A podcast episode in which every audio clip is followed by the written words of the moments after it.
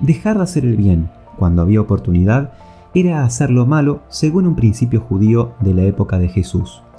Cristo tuvo una discusión con los líderes religiosos sobre este punto a raíz de querer hacer el bien, aunque de una manera y en tiempos diferentes a la que ellos estaban acostumbrados, pero que encuadraban perfectamente con los principios dados por Dios. El concepto clave de este intercambio de ideas fue en torno al sábado, con sus puntos de interpretaciones variadas. Hoy basados en Marcos capítulo 3 versículos del 1 al 6, hablaremos de la sanidad hecha por Jesús en sábado a un hombre que sufría una parálisis en su mano. Abordaré los diálogos de esta historia en torno a si estuvo bien o no esta sanidad en sábado y para el final mencionaré algunos principios que nos pueden ayudar a entender y disfrutar el cuarto mandamiento en libertad.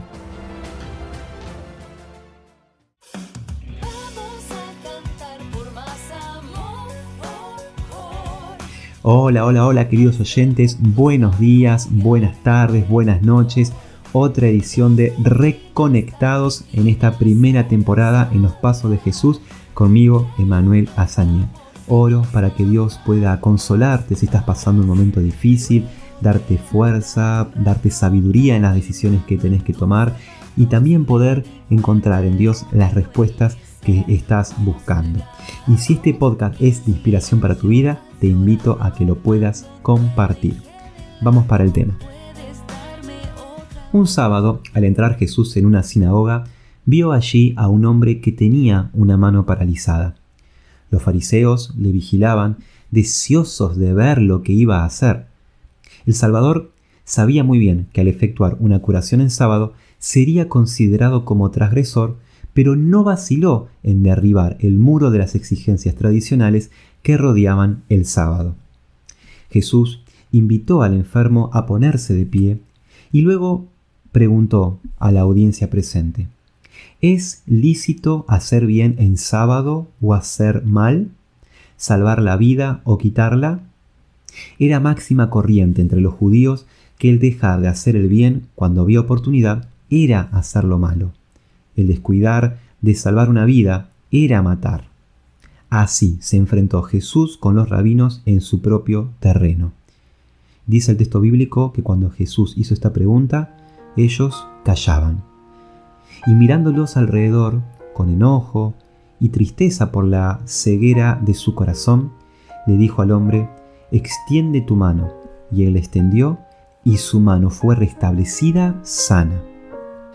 Hasta aquí el breve relato, la breve reseña de la historia.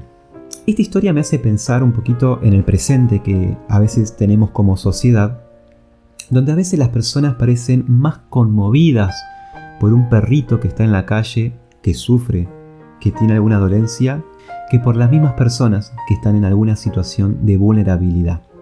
En esta línea, Cristo es el mayor referente que podamos encontrar en la lucha a favor de los derechos humanos, tanto para el hombre como para la mujer cada acto y enseñanza de Jesús buscaba elevar a la humanidad dándole un valor más precioso que el oro al punto de morir y derramar su sangre, enseñando de esta manera a considerar con ternura las necesidades y desgracias de las personas.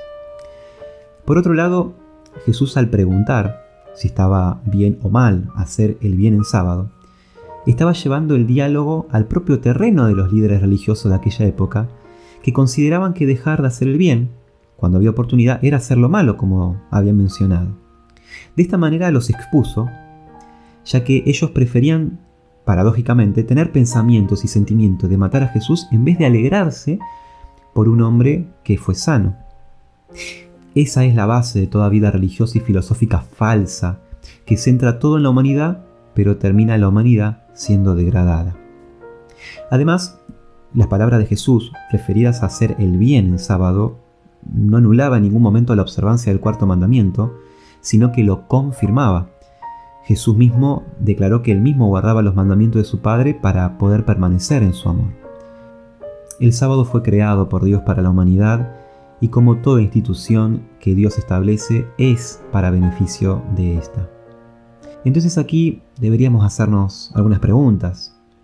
Por ejemplo, ¿cuál debería ser los principios que nos pueden ayudar a experimentar y disfrutar los beneficios del sábado? El cuarto mandamiento de Dios.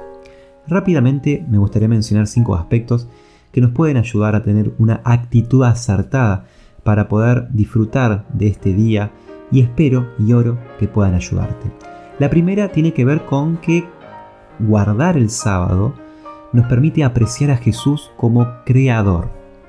El sábado, por ejemplo, nos ayuda a reconectar nuestra vista en la naturaleza, que es una evidencia del poder creador. En segundo lugar, guardar el sábado nos ayuda a apreciar a Jesús como Salvador. El mismo poder que tuvo Dios para crear con su palabra, tiene poder para podernos salvar. Cuando nos concentramos en Jesús como nuestro Salvador y Restaurador, este día se torna agradable y feliz. En tercer lugar, la paz y la seguridad que trae el saber que estamos haciendo la voluntad de Dios.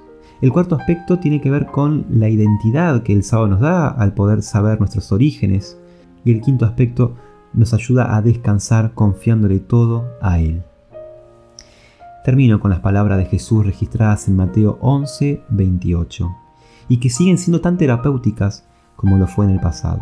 Vengan a mí, los que están cansados y afligidos, dice Jesús, y yo los haré descansar.